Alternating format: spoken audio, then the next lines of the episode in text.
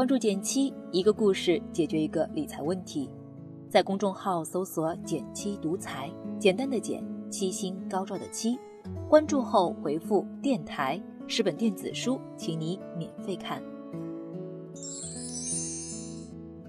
我曾经在一家银行工作，每年三八妇女节，公司都会为女同胞们准备一些福利，蛋糕卡、保温杯这些实物福利不断换。但有两个福利一直没变，一份女性重疾险，一份职工互助计划。当年第一次看到，我心里也嘀咕，真是特色金融福利了，还不如发钱实在。但没想到，就是坐在我后面的小姐姐，夏天就用上了，因为卵巢手术，这位同事停工了近半年，近十万的保障，对她的治疗和三口之家日常开支都是及时雨了。从此，我觉得两笔钱不能省：一体检费，并得加上几项女性专项检查；二就是商业保险费。这件事想起来还挺感慨的，也想趁这个机会和你聊一聊女性保障的问题。事前预防当然是最好的，健康的生活状态、定期体检，怎么强调都不为过。而财务方面，女性给自己安全保障，可以依次做好三层保障。第一层，社会基本保险，尤其是医疗险和生育险，社保最基础也最划算，建议所有女性朋友都要为自己配上。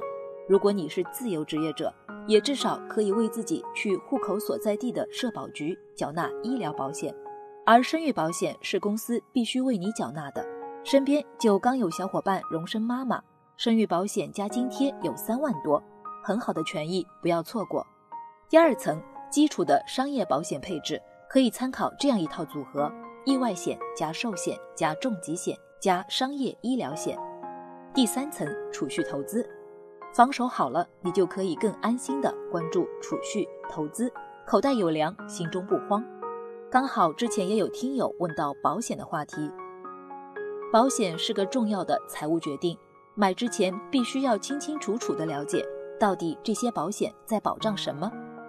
具体说说比较专业的保险配置问题，配齐四大基础商业险、重疾险、寿险、意外险、医疗险的方案，保障会比较充分。重疾险就是得了合同约定的重大疾病，保险公司一次性赔付保额的保险，买了三十万保额，符合要求就赔三十万。买了五十万保额，符合要求就赔五十万。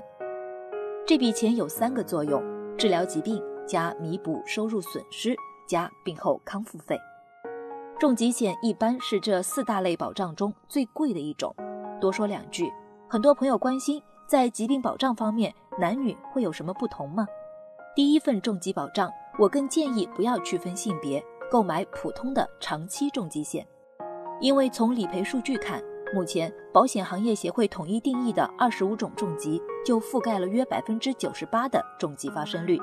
这里不区分性别，男女都适用，意味着如果你没有特殊需求，买一份普通的长期重疾险就完全够用了。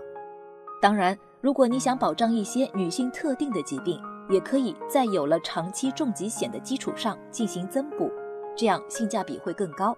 不建议一上来就只购买特定女性的基本保险。医疗险呢，通常我建议投保住院医疗险。住院医疗险就是保障因为住院产生的医疗费用的事后报销，它是医保的重要补充。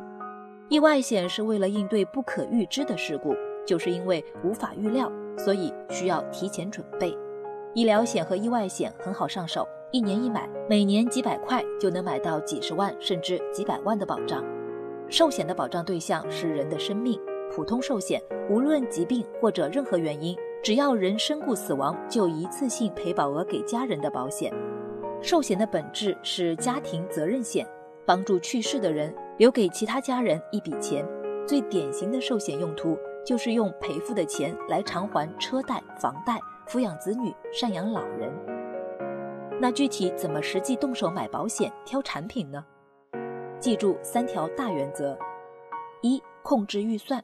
我一般建议呢，拿出年收入的百分之五到百分之八来作为保险的全部预算，最多不要超过百分之十。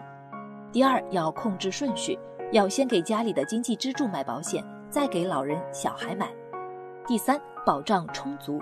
从财务安全角度出发，买保险首要目的还是先转移风险，保额、保障范围要充分，保障配置并不在多，适合自己的才为最好。希望今天的节目真的能够帮助到一些对财务保障感兴趣的女性朋友。关于个人保险配置，你最大的疑虑和困惑是什么呢？也欢迎点赞留言和我分享，我会看哦。